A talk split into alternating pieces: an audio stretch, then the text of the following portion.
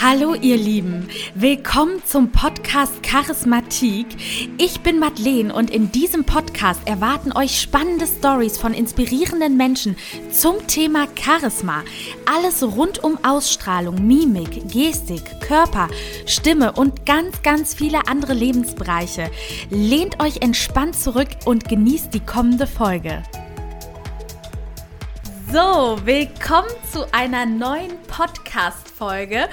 Heute mit dem Sport- und Gesundheitstrainer Marco Kolela, auch genannt Albus the Beast, ne? Äh, bin ich auch mal gespannt, wie du auf den Namen gekommen bist. Das kannst du ja gleich mal erzählen. Er ist auf jeden Fall Sport- und Gesundheitstrainer in Düsseldorf, hat da auch ein eigenes Studio und wir werden heute darüber sprechen, wie Ernährung die Ausstrahlung beeinflusst und und Fitness natürlich auch und warum Ernährung Erholung ist. Ja, lieber Marco, ich freue mich total, dass du da bist. Und äh, ja, stell dich doch gerne mal der Community vor. ja, erstmal herzlichen Dank für die Einladung. Freut mich, äh, dass ich diesen Podcast mitmachen darf. Ähm, ja, mein Name ist Marco Colella. Ich bin äh, 32 Jahre alt, lebe aktuell in äh, Düsseldorf, wo ich auch mein Studio Boost the Beast habe. Mein Hauptthema ist die Gesundheitsbetreuung, sprich betreue Leute in dem Bereich Training und Ernährung. Und ja, hoffe, ich kann euch heute viel Input äh, mitgeben. Ja, und ich bin auf den Marco damals gekommen, als sich so meine Figur angefangen hat, total zu verändern. Ich glaube, das war so vor drei Jahren oder so. Äh, mittlerweile habe ich sie so angenommen. Und äh, ja, er hat auf jeden Fall immer sehr viele hilfreiche Tipps gehabt. Und was ich so schön bei ihm finde, er geht wirklich individuell auf jeden seiner Kunden ein. Das heißt, es ist nicht irgendwie ein abgefertigtes Programm, was bei jedem wirkt, sondern du schaust ja wirklich wirklich auf den individuellen Stoffwechsel deiner Kunden und das, ähm, darüber wollen wir heute halt auch sprechen, warum er das macht und warum genau das so wichtig ist. Und ich würde sa sagen, dass wir damit dann auch mal anfangen. Marco, warum hast du dich so in deinem Fitnessstudio und bei deiner Ernährungsberatung mit dem Stoffwechsel so sehr beschäftigt und warum ist das bei dir ein zentraler Punkt in der Beratung? Ja, durch die heutigen Medien kriegt man sehr viel Input, was Ernährung angeht. Und äh, die Ernährung hat sich die letzten Jahre sehr weiterentwickelt. Sprich, wenn ich einfach nur an meine Anfänge denke, hat alles mit einem klassischen äh, Bodybuilding-Ernährungsplan begonnen. Sprich, äh, man hat sich halt die Rocky-Filme äh, aus dem Fernseher vorgestellt oder die Schwarzenegger-Filme, wo Frauen und Männer rohe Eier getrunken haben, um fit zu werden und abzunehmen. Äh, und man hat sich teilweise gesundes Essen, teilweise auch recht eklig vorgestellt, um halt abzunehmen. Und ja, über die Jahre hat sich das Ganze ja weiterentwickelt. Viele, ja, Ernährungsmethoden äh, gibt es auf dem Markt und da hat sich auch natürlich bei vielen äh, was eingestellt, dass nicht jede Ernährungsweise halt auch passt. Und man muss, man kommt dann da zur Erkenntnis, dass jeder Stoffwechsel wie unser Fingerabdruck ist. Jeder hat seinen eigenen genetischen Code und dementsprechend funktioniert nicht jede Ernährungsweise bei jedem gleich. Und man muss das halt äh, peu à peu anpassen. Ja, und das genau finde ich so interessant, weil auch ich bin auf total viele Diätsachen reingefallen. Sei es, dass man irgendwie einen Vitaminshake morgens getrunken hat oder ich habe auch jahrelang auf Kohlenhydrate verzichtet, also bestimmt drei, vier Jahre lang, ähm, womit ich dann nachher dann auch wirklich Probleme hatte, als ich sie dann wieder gegessen habe.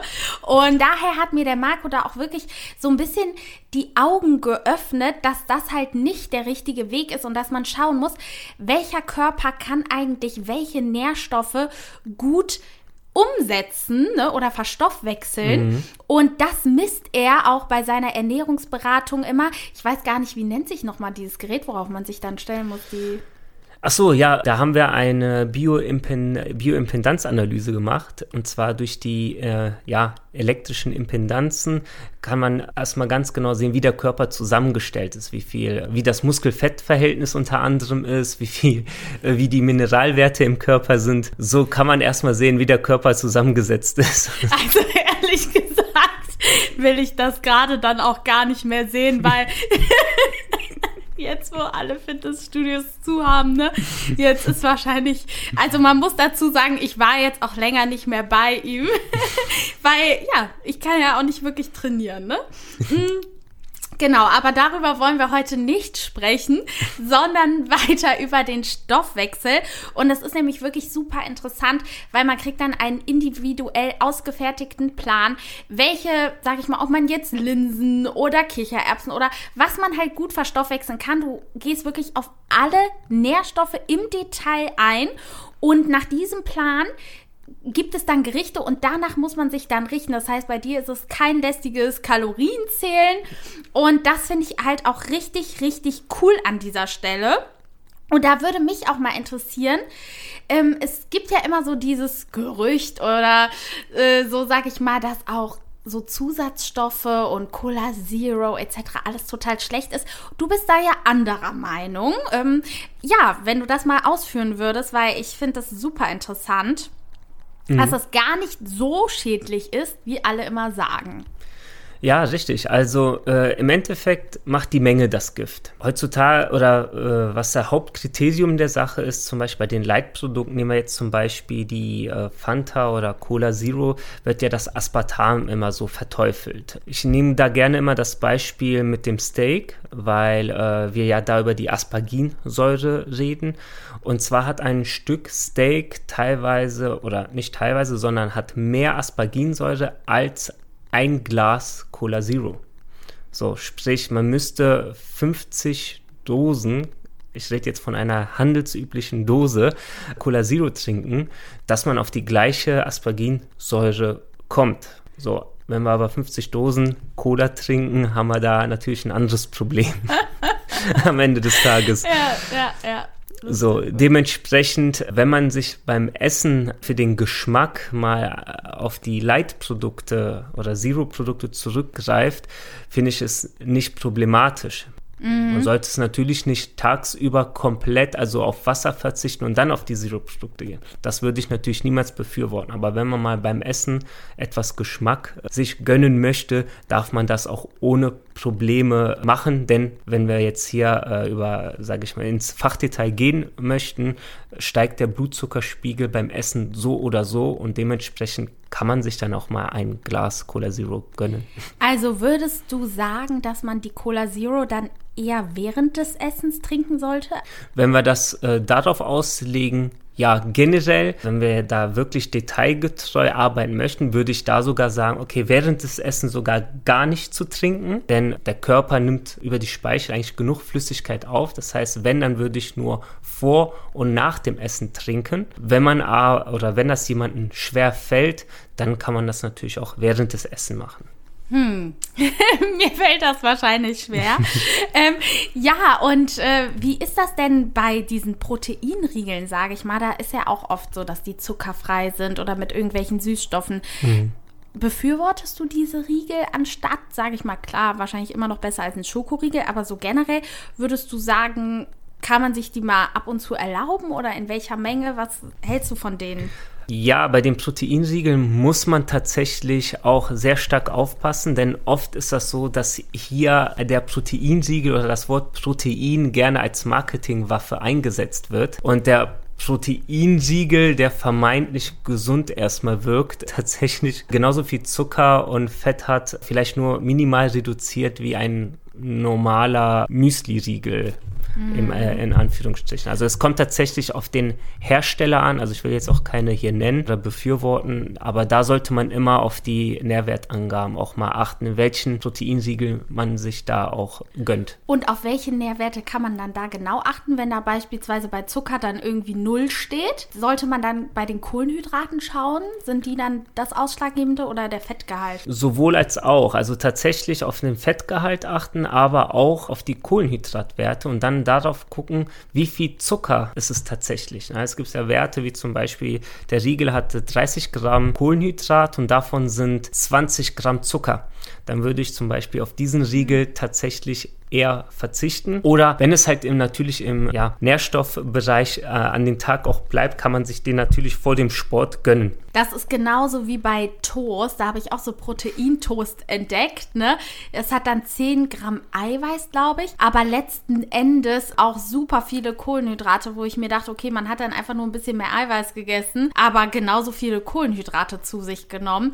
Also man muss da wirklich ein bisschen drauf achten. Und du bist ja auch einer, der, sag ich mal, nicht unbedingt das vertritt, dass du sagst, man muss jetzt irgendwie so eine Ernährungsschiene fahren, worüber wir eben schon gesprochen haben, wie ganz auf Kohlenhydrate verzichten oder eine vegane Ernährung. Du sagst ja schon, ja, okay, einmal die Woche wäre es wichtig, irgendwie hochwertiges Fleisch zu essen. Vielleicht kannst du uns dazu noch mal ein bisschen was erzählen. Ich bin der Meinung, wir müssen unseren Stoffwechsel flexibel halten.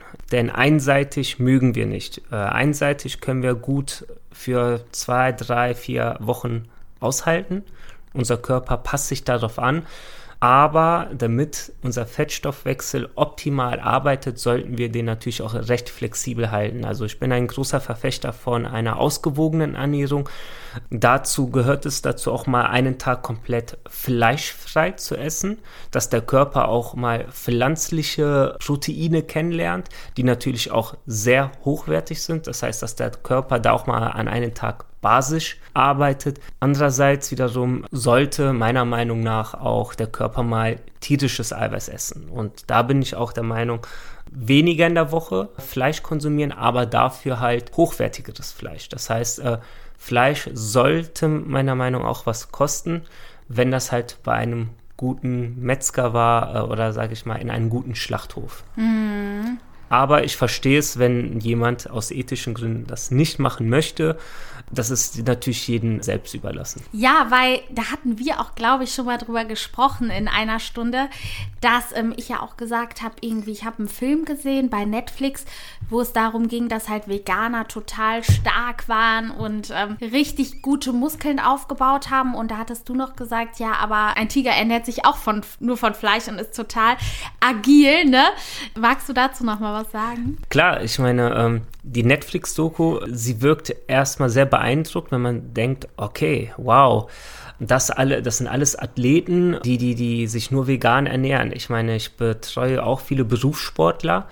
Und es stimmt auch, wenn du dich vegan ernährst vor einem Ausdauertest, kann der Körper oder ist der Körper wesentlich ausdauerfähiger. Ich meine, das machen wir immer vor den Haupttests und dementsprechend sind dadurch die Testergebnisse auch immer super gut. Äh, das stimmt schon. Nur für eine ausgeprägte Muskelausbildung gesagt, meine ich, dass der Körper da auch tierisches Eiweiß auch mal braucht, um sich halt da dementsprechend besser aufzubauen. Ja, und ich glaube vor allem auch bei diesen veganen Produkten, die sind natürlich auch oft in Kombination mit vielen Kohlenhydraten, was man halt bei Fleisch nicht hat. Ne? Beispielsweise, wenn du jetzt irgendwie so, ich weiß nicht, irgendwie in Richtung Erbsen oder Bohnen gehst, ne, die einen hohen Eiweißgehalt haben, hast du ja aber auch immer direkt viele Kohlenhydrate. Ne? Mhm. Und bei Fleisch hast du aber einfach viel Eiweiß. Ich glaube, das ist auch dann immer immer so ein bisschen der Jargon, den man dann irgendwie schaffen muss bei einer veganen Ernährung, dass dann diese Kohlenhydrate nicht so komplett explodieren oder man muss halt wirklich viel, viel Sport treiben, sozusagen, ne?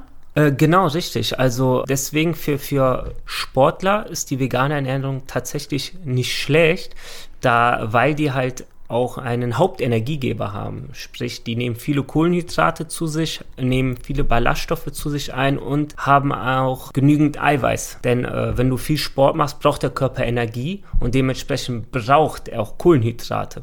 Ja, denn heutzutage werden die Kohlenhydrate ja sehr häufig immer verteufelt. Wenn du aber Kraftsport machst und sehr sportlich aktiv bist, also auch an alle Frauen, weil äh, Frauen äh, immer dazu neigen, kohlenhydratarm essen zu wollen. Äh, wer viel Sport macht und Körperfett verlieren möchte, braucht auch Kohlenhydrate. Und da ist die pflanzliche Ernährung ein, äh, eine, ein super Komponent dafür. Mhm. Und stellst du denn, sag ich mal, zur momentanen Zeit irgendwie Unterschiede fest? Weil jetzt gerade, glaube ich, die letzten Jahre waren ja sehr Fitness geprägt. Ne? Wir waren ja alle irgendwie total in einem Fitness-Hype und äh, es gab zig neue Produkte, äh, was Proteinriegel und Müslis angeht.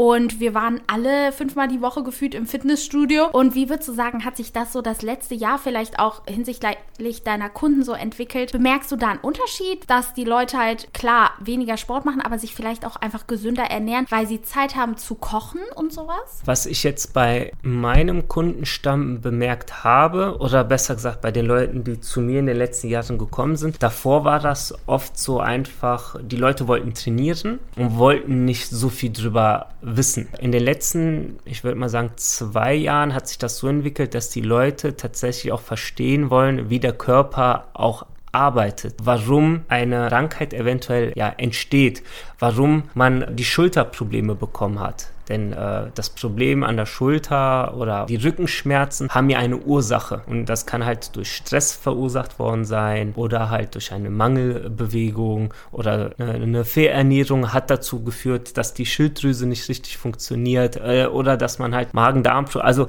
wir können das jetzt ausreizen, aber dass überhaupt ein, ein, ein metabolisches Syndrom so gesehen dann entstanden ist. Total interessant, weil tatsächlich, ich habe ja auch eine Schilddrüsenunterfunktion, ähm, ist es ja so, dass ich zum Beispiel auch früher dachte, Ernährung ist, ähm, ja, oder Kalorien sind schlecht quasi. Oder ich darf nicht so viel essen, weil sonst werde ich dick, ne?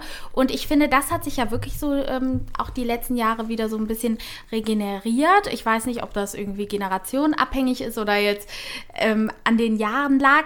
Aber ich fand bei dir halt das Konzept so schön, dass du gesagt hast, Ernährung ist Erholung. Und dadurch habe ich erstmals wieder so festgestellt, boah, eigentlich du musst essen, weil du sagst ja, der Stoffwechsel braucht Nährstoffe zum Verstoffwechseln, ansonsten bleibt der stehen und du hast ja riesengroße Nachwirkungen danach. Ne? Was würdest du sagen, passiert, wenn du deinem Stoffwechsel nicht ausreichend Nährstoffe zur Verfügung stellst über einen längeren Zeitraum? Was kann passieren? Also fangen wir doch da einfach bei der Theorie an. Die Kalorie. Die Kalorie ist dafür da, um die Körpertemperatur zu erhöhen. So, also ganz einfaches Prinzip. Wenn wir 1200 Kalorien brauchen, um unsere Körpertemperatur aufrechtzuerhalten, und wir permanent in ein Defizit sind, können wir ja nie die Körpertemperatur aufrechterhalten. So heißt, der Körper fährt runter, um diesen Standard zu haben. Was passieren kann, ist, äh, man hat vielleicht schneller mal kalte Hände, kalte Füße unter anderem. Man fühlt sich teilweise schlapp. Ja, ist wie wenn du ein, ein Auto hast, der, sag ich mal, viel PS hast, ihn aber nie bis zu den sechsten Gang ausfährst, sondern einfach nur immer bis zu den dritten Gang, äh, dritten Gang maximal hochschaltest und nutzt die ganze Motorpower nicht. Auch das ist natürlich dann für einen Motor nicht gut. Und da können wir jetzt gerade mal kurz auf die Ausstrahlung zu sprechen kommen, denn da kann man dann sagen, wenn man wirklich eine zu geringe Kalorienzufuhr hat, dass das dann auch tatsächlich negative Auswirkungen auf die Ausstrahlung letzten Endes hat, weil, wie du sagst, baut dann so ein bisschen die Präsenz ab, ne? Man wird müder, man wird schlapper, man ist äh, vielleicht einfach nicht mehr so fit den ganzen Tag über, um seine Dinge zu machen und daher wirklich nochmal hier diesen Mythos beiseite zu räumen, dass Kalorien zugeführt werden müssen, natürlich die richtigen, ne, und auch in der richtigen Menge. Aber äh, ganz ehrlich, ich kenne das auch, diese Situation, wo man sich dann ähm, schlecht fühlt und einem sehr, sehr kalt ist. Und deshalb finde ich das total interessant. Und du sagst ja auch generell, dass Ernährung Erholung ist. Was meinst du damit ganz genau? Ja, ich vergleiche das immer gerne mit dem Prinzip mit dem Auto. Und wir pflegen unseren, äh, unser Auto permanent. Wir bringen es zur Inspektion, achten, dass Öl da ist, dass Wasser da ist. Ne? Also selbst der, der keine Ahnung von Autos hat, zum Beispiel ich selber persönlich auch. Äh, ich auch. und das als Mann. ähm, äh, dennoch bringen wir es zur Inspektion und schauen auf diese Sachen, dass es halt funktioniert. So, sprich, äh, du bist müde, du musst auftanken und dazu gehört die Ernährung. Wir machen oder jede Frau kennt das, jede Frau geht zu einer Beauty-Behandlung und möchte Hyaluronsäure, hier äh, Cremen etc. pp. ins Gesicht klatschen. So. klatschen. klatschen äh, man nimmt, Bist du kein Befürworter für Cremes? Äh, jein. Jein. Ich sag mal so, man, man kann ja ein bisschen drauf achten. ähm, aber um, um darauf zurückzukommen, wenn man sich erholt, zum Beispiel, wenn man äh, erschöpft ist und man halt den Körper die nötigen Proteine und Wasser, also die Nährstoffe gibt, die der Körper braucht, dann wirkt man dadurch frischer, denn die Hyaluronsäure im Körper kann ja nur pro produziert werden, wenn wir natürlich genug Flüssigkeit zu uns aufnehmen und genügend Proteine nehmen. Dadurch haben wir natürlich ein frischeres Strahlen. Wo wir jetzt auch schon wieder bei der Ausstrahlung werden. Eigentlich wollten wir darauf zum Schluss zu sprechen kommen, mhm. aber tatsächlich werde ich das jetzt immer benennen, weil das ist halt wirklich das, also die Ernährung verbessert halt natürlich das Hautbild, das wissen wir ja im Grunde alle, aber letzten Endes, also man verdrängt es. Man verdrängt es, genau. man verdrängt es. Ähm, und das ist doch nochmal total interessant. Und auch gerade die Durchblutung und sowas, ne, die fördert ja auch, dass das Hautbild schöner aussieht. Klar. Und das verbessert letzten Endes auch unsere Ausstrahlung. Denn mit einem frischen Teint sehen wir direkt viel attraktiver aus. Und Definitiv. gesünder und fitter und alles, ne? Letzten Endes, muss man tatsächlich sagen. Ja, wo wir schon mal bei dem Thema jetzt gerade sind, ähm, würde mich mal interessieren, warum hilft deiner Meinung nach Sport und vielleicht auch die Ernährung gegen Depression? Sport lenkt halt einfach ab. Das muss man halt sagen. Du meinst, man also es bringt einen auf andere Gedanken sozusagen. Richtig, es bringt auf andere Gedanken. Und durch die Bewegung oder die Aktivität, die wir machen, also wir brauchen nicht jetzt hier äh, vom Fitnesssport reden, sondern es kann äh, die Volleyballgruppe sein, die Bowlinggruppe, der Sonntagswanderspaziergang. Hauptsache, man, man wählt eine Sportart für sich aus oder eine Bewegungsart, besser ausgedrückt. Der Körper kriegt mehr Sauerstoff, und dementsprechend haben wir dadurch einfach auch neuronal, na, sprich nerventechnisch, eine ganz andere Beanspruchung. Es fördert unter anderem, äh, wenn wir halt uns auch draußen bewegen, die Vitamin D-Produktion, äh, die unter anderem äh, dafür sorgt, dass wir halt dieses Stress Stressmuster ablegen. Mhm. Eigentlich dient Sport, glaube ich, mit am meisten dazu, dass wirklich Stress abgebaut wird tatsächlich. Ne? Wenn es einem irgendwie schlecht geht, dann hört man ja auch noch oft gute Musik, trifft irgendwie Leute. Und Sport löst nach einer gewissen Zeit dann auch letzten Endes irgendwann Glückshormone in einem aus. Aber was würdest du sagen, ab welchem Zeitpunkt ist das äh, ist so? Ist das bei jeder Sportart anders? Oder kann man sagen, hm, nach so einer Stunde, weil ich merke das meistens nach so Kursen, wenn ich wirklich eine Stunde durchgepowert mhm. habe, danach geht es mir besser, aber nach zehn Minuten Stepper oder so würde ich sagen, merke ich jetzt noch nicht den großen Unterschied, ne? Ja, ja, man könnte es definieren, dass man sagt, äh, sobald der Muskelreiz eintritt, dass man dann da halt die Serotoninproduktion so gesehen, ja, anregt oder da, wo man halt viele große Muskeln beansprucht, äh, dass man dann halt dieses Glückshormon äh, ausschüttet. Mhm. Weil gerade Depressionen kommen ja möglicherweise auch häufig davon, dass, wie du eben gesagt hast, dass man irgendeine Krankheit vielleicht auch hat oder einem etwas wehtut und dagegen hilfst du ja dann auch, ne, dass du mhm. sagst, pass auf, wir gehen der Sache jetzt auf den Grund. Und das, glaube ich, ist auch so ein Faktor, dass gerade Sport sehr, sehr bei Krankheiten helfen kann, ne? Definitiv. Und eine gesunde Ernährung, weil ich merke das auch, sobald ich mich irgendwie äh, von Salat und sowas ernähre, man ist ja einfach fitter, man ist frischer, als wenn man jetzt irgendwie einen Burger gegessen hat. Aber ich finde das trotzdem so krass, dass man das, man weiß das, aber trotzdem kann man das gar nicht immer umsetzen. Ne? Mm. Und äh, ich frage mich immer, warum ist das so? Warum schmeckt einem das andere so, so gut und man will darauf nicht verzichten und danach geht es einem gefühlt eine Stunde schlecht oder sogar noch einen ganzen Tag? Mm. Ja, das Lustige ist halt, Fett ist halt einfach ein Geschmacksträger. So, und äh, Zucker pusht unsere Nervenbahn. So, wir, wir, verwöhnen den Körper einfach mit sehr viel Fett und sehr viel Zucker. Das und die sind versteckt in vielen kleinen Produkten. Das heißt, unser Körper, man, man kann das tatsächlich den Zucker wie Drogenkonsum halt schon vergleichen. Das ist das gleiche wie, äh, wie das Nikotin in der Zigarette. Ähm, äh, nur, dass wir tatsächlich Zucker für nicht so schlimm empfinden. Aber tatsächlich hat das auf die Psyche oder wie gesagt nerventechnisch den gleichen Einfluss wie Nikotin oder wie Alkohol auf unseren Körper. Würdest du sagen, schlechtes Fett hat auch den gleichen Einfluss wie zu viel Zucker? definitiv für die Organe auf jeden Fall. Nur, dass wir das halt nicht direkt wahrnehmen. Wir nehmen es nur wahr, indem wir halt nach einem fettigen Essen uns erstmal davon erholen müssen. Das heißt, sehr häufig müssen wir uns vom Essen erholen und nicht, dass wir nach dem Essen halt erholt sind und ja. fit und stark sind. Denn normalerweise sollte es genauso funktionieren, dass wir halt uns auftanken, direkt wieder gestärkt sind und dementsprechend weiterarbeiten können. Ja, das ist voll oft so, dass man dann voll gegessen ist und am liebsten schlafen würde, ne? Und äh, dass dann quasi die Präsenz überhaupt nicht stärkt, wenn man dann was gegessen hat. Ich kenne auch viele, die dann aufs Mittagessen oder so verzichten, weil die sagen, nee, ganz echt, danach kann ich nicht mehr arbeiten, ne? Aber vielleicht, weil man dann einfach auch häufig das Falsche isst, ne?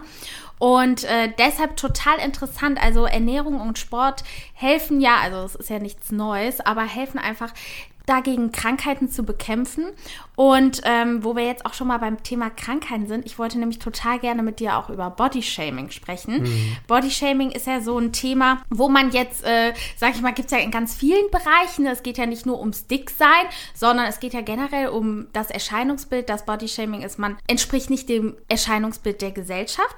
Aber wir wollen natürlich so ein bisschen auf das Bodyshaming in der Fitnessbranche und äh, bei Frauen äh, und auch bei Männern eingehen gehen, wenn man einfach, sage ich mal, zu viel oder zu wenig wiegt, ja. Mhm. Und ich wollte dich da mal fragen, wie stehst du zum Thema Bodyshaming und wie würdest du sagen, hat sich das Thema so die letzten Jahre entwickelt oder was stellst du auch bei deinen Kunden fest? Mhm. Was ich bei den Kunden feststelle oder gerade zu bei 90 Prozent der Kunden, also die sind halt weiblich, kommt es immer drauf, also Hast du mehr weibliche Kunden? Mh, mm, Nee, ich habe ein sehr ausgewogenes Verhältnis, äh, was die Kunden angeht. Aber was mir auffällt, bei den weiblichen Kunden geht es sehr stark äh, immer darauf zurück, das, was sie halt auf Social Media unter anderem sehen. Gerade die mhm. etwas jüngeren. Ähm, ich meine, auf Social Media, wenn wir jetzt die ganzen Fitness- oder Modeblocker sehen, äh, wird da ein falsches Erscheinungsbild auch gezeigt. Ne? Immer äh, total schlank, Riesenkurven, mega Oberweite, halt, dass die halt extrem schmale Taille haben und äh, viele wissen nicht, dass halt sehr viel davon auch retuschiert einfach ist. Ne? Das heißt, es wird ein falsches Erscheinungsbild gegeben und viele ja, fallen dadurch in eine Depression oder fühlen sich dann in ihrem Körper unwohl, was ich halt nicht verstehe teilweise. Das ist so krass, weil ähm, ganz ehrlich, ich habe eben auch noch ein Profil besucht, äh, wo ich gedacht habe, okay, wow, die hat einen richtig krassen Arsch. Ähm, eine super schlanke Taille und die Figur war einfach Bombe und einen total flachen Bauch. Und ich dachte mir noch so ganz ehrlich, how? Also so, wie macht sie das, ne?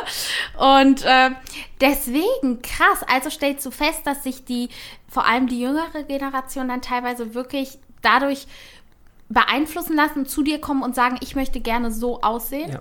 Ja, definitiv. Das heißt, äh, bei vielen ist das halt auch so, dass die ein, ein normales Gewicht haben, normalen Körperfettanteil, die aber teilweise sagen, ich muss 10 Kilo noch abnehmen, wo ich sage, wow, 10 Kilo weniger und ähm, du bist so schmal wie eine Laterne.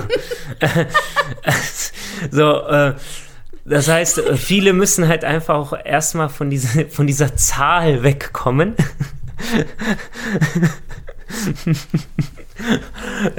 und dementsprechend äh, man sollte sich schon in seinem Körper wohlfühlen. Ernährung und Bewegung finde ich wichtig. Ich würde es aber eher als so einen Aspekt sehen wie Körperhygiene.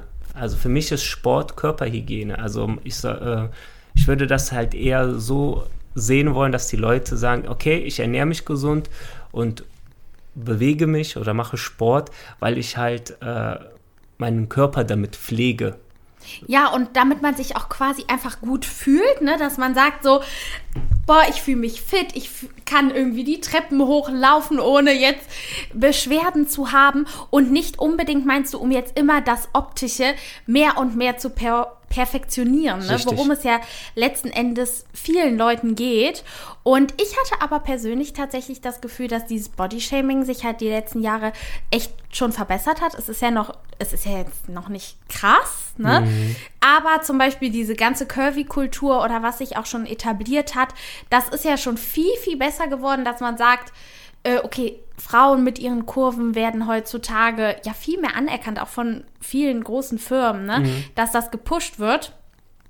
Aber es gibt dann auch noch die andere Seite, wo es immer noch Mädels gibt, ich weiß halt jetzt nicht, wie es bei Männern ist, die dann sagen, okay, ganz ehrlich, ich möchte so aufsehen wie die und die auf den Bildern und das ist irgendwie so traurig, ne, weil diese Bilder, du weißt ja auch nie, hat die Frau was retuschiert oder nicht. Letzten Endes kannst du es ja auch gar nicht beweisen, den nee. Mädels, ne? Nee, also, ja, denn du siehst sie live.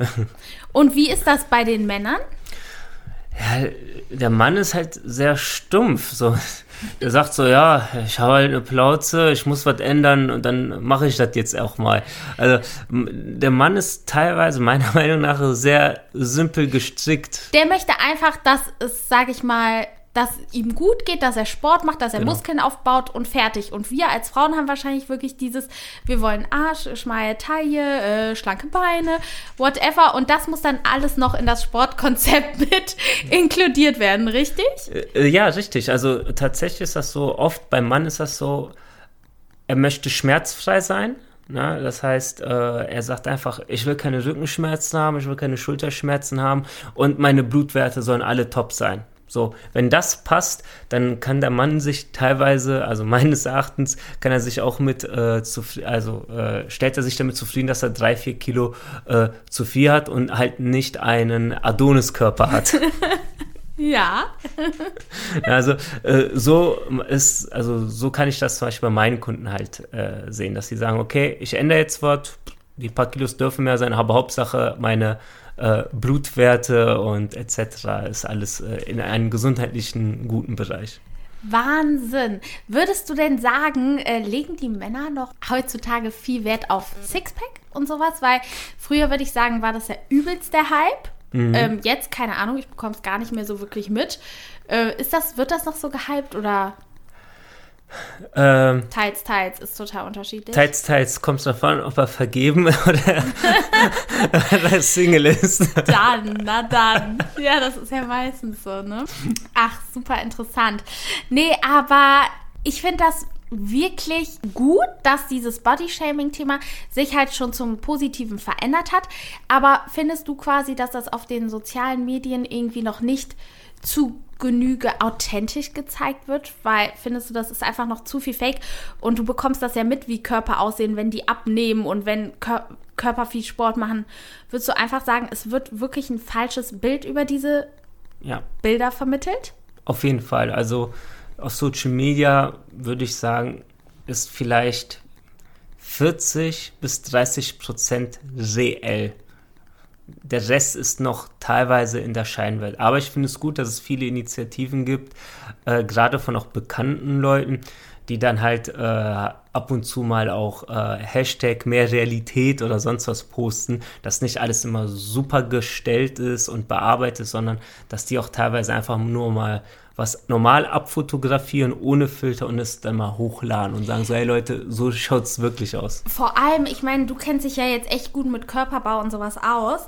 Ähm, es ist ja auch so, dass sich ein Körper immer verändert. Ne? Also ich mhm. meine, du kannst ja auch, es, also ich empfinde es als super schwierig, jetzt über ein Jahr immer komplett irgendwie den gleichen Körperbau zu haben. Ne? Ich merke das selber, dann habe ich mal irgendwie mehr Oberweite, dann weniger, dann mehr Arsch, dann weniger, dann mehr Zellulite, dann weniger. Also so ein Körper, der formiert sich ja auch irgendwie immer total neu. Und ich glaube, das wird auch falsch vermittelt, dass man denkt, okay, jetzt habe ich das einmal und der sieht jetzt auch fünf Jahre so aus, sondern ist ja gar nicht authentisch. Man hat ja mal irgendwie ein, zwei Kilo mehr, mal wieder ein bisschen weniger, mal macht man mehr Sport, mal weniger.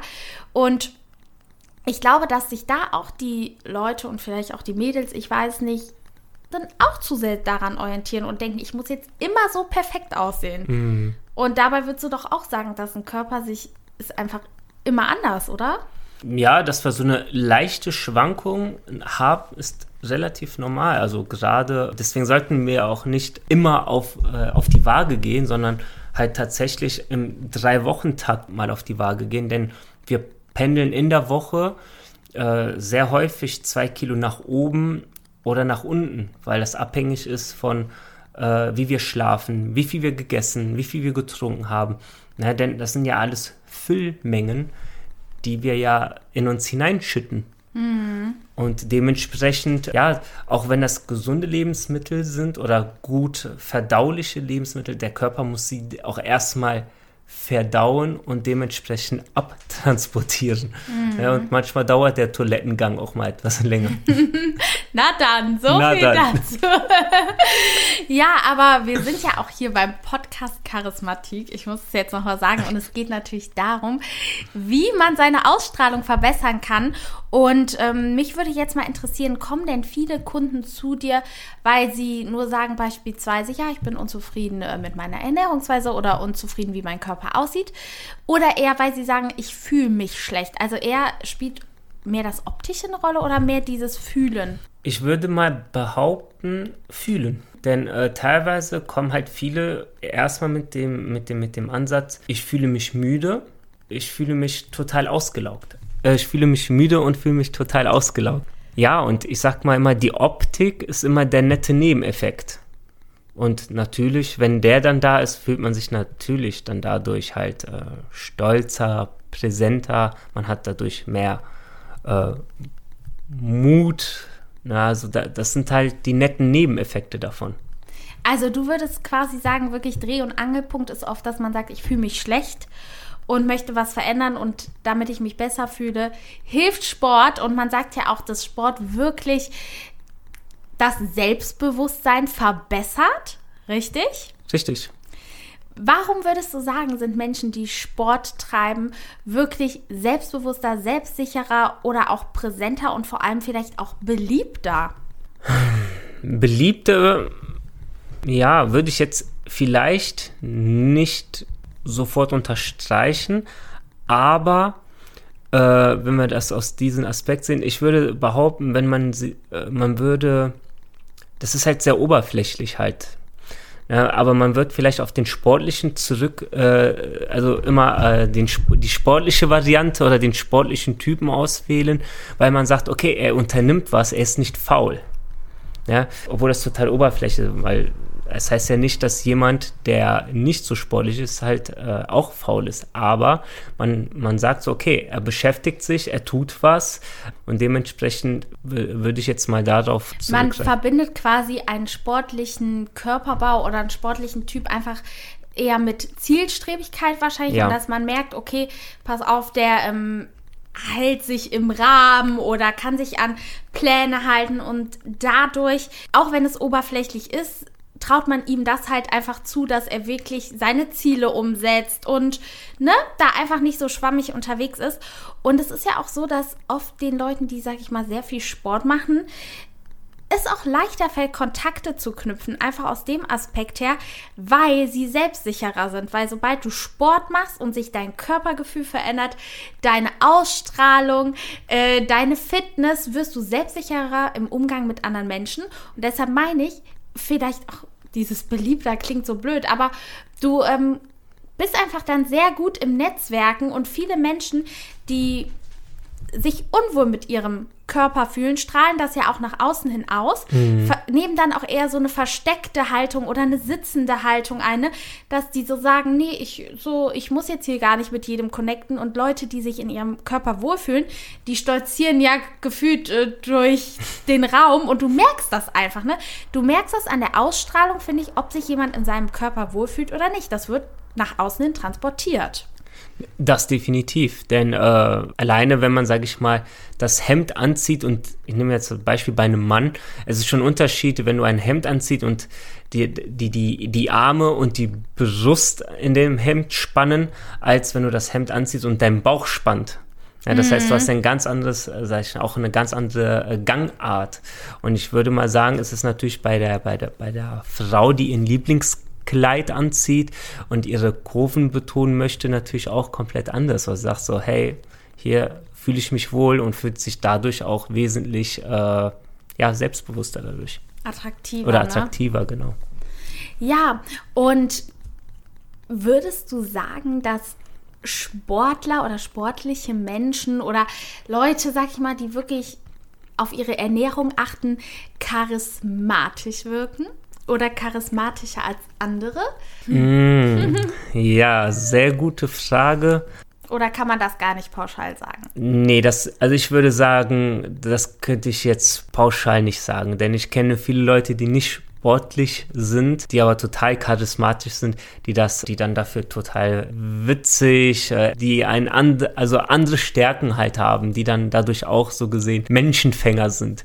Deswegen würde ich das jetzt so nicht unterschreiben. Also du würdest quasi sagen, wenn man sowieso ein charismatischer Typ ist, kann man das durch so eine sportliche Art oder durch äh, einen sportlichen Alltag und durch eine gute Ernährung nochmal einfach unterstreichen. Aber generell ist es jetzt nicht so, man wirkt vielleicht anziehender, ne, weil die Attraktivität natürlich einfach steigt. Sport macht sexy, Sport äh, ne, strafft die Haut. Sport macht die Haut generell schöner, die Durchblutung ist besser. Das hatten wir ja eben schon mal alles genannt. Und es hält jung. Das auf jeden Fall. Und es macht klug, weil man sich besser konzentrieren kann. Ne? Also Definitiv. Sport und eine gute Ernährung haben wirklich super, super, super viele positive Auswirkungen auf unser Erscheinungsbild. Man muss es einfach so sagen, wie es ist. Da hilft dann auch nicht mehr irgendwie das beste Make-up oder äh, die schönsten Anziehsachen, wenn man sich selber in seinem Körper unwohl fühlt. Aber das Wichtigste ist einfach, und was ich bei dir auch im Coaching so schön finde, es geht einfach nicht um Perfektion, sondern es geht ums Fühlen. Es geht darum, dass man sich einfach wohl fühlt, sich auch mal was gönnen kann und sich ausgewogen ernährt. Das ist doch das, worauf es letzten Endes ankommt, oder? Auf jeden Fall, für mich ist immer nur die Funktion und die Performance da wichtig. Denn die Ernährung soll uns erholen und dadurch sollen wir leistungsfähiger sein. Und wenn wir dadurch Gesundheits, sag ich mal, unseren gesundheitstechnischen Aspekt im Rahmen halten, haben wir da alles auch richtig gemacht. Alles andere ist der nette Nebeneffekt, sage ich immer. Und was würdest du sagen? Heutzutage sind ja sehr viel im Homeoffice. und ich merke das ja auch selber, man sitzt dann irgendwie so am Schreibtisch und ja, die Ausstrahlung ist nicht immer so da, die Präsenz im Grunde auch nicht. Hast du vielleicht an der Stelle so zum Abschluss nochmal den ein oder anderen Tipp, wie man das zu Homeoffice-Zeiten vielleicht mal zwischendurch sich irgendwie zu Hause ein bisschen fit halten kann? Ich meine, klar, Homeworkouts, ne? Ich weiß nicht. Äh, ja klar, also es gibt die klassische Variante von Homeworkouts, die wir auf äh, YouTube oder von vielen anderen äh, Fitnessanbietern im Netz halt haben. Ansonsten kann ich sagen, hey, die Leute, die zu Hause eine Treppe zur Verfügung haben, gerade bei Homeoffice, äh, wenn man... Ich habe keine, ich habe keine. so viel steht schon mal fest. Okay. Wenn man halt nicht mehr auf den Rechner gucken kann, dann würde ich sagen, okay, fünfmal die Treppe rauf und runter und dann geht es einem schon wesentlich besser. Gibt es noch andere Homeoffice-Übungen? Ähm, Stretching? Ja, ich sag mal so, im Homeoffice sollte man oder kann man sich stretchen, aber ich würde tatsächlich eine Bewegung machen, die nicht die Hauptbewegung im Homeoffice ausmacht. Sprich, wenn ich jetzt im Homeoffice viel sitze, dann sollte ich natürlich eine Gegenbewegung machen und das wäre dann in dem Sinne halt stehen. Oder die klassische Kniebeuge. Mich würde mal interessieren, was bekommst du denn so mit von deinen Kunden? Gibt es da viele Homeoffice-Befürworter, ähm, äh, nicht Homeoffice-Befürworter, Home-Workout-Befürworter oder eher Gegner? Ich bin ein Home-Workout. Gegner, denn ich finde persönlich das total anstrengend, zu Hause Sport zu machen, weil mir fehlt irgendwie die frische Luft. Also ganz ehrlich, ich meine, sobald ich das Fenster aufmache, ist es super kalt, dann habe ich Angst, dass ich krank werde. Sobald ich es zulasse, schwitze ich mir komplett einen ab. Ich frage, also ich finde nie irgendwie die richtige Temperatur zu Hause, um Sport zu machen. Ich fühle mich hier total eingeengt und irgendwie kommt bei mir einfach nicht die Fitnessstimmung auf. Egal, ob ich da jetzt eine Matte liegen habe oder nicht, diese Stimmung kommt für mich einfach nicht auf. Ja. Weiß ich nicht, wie ist das so bei den meisten? Was Äh, bekommst du mit?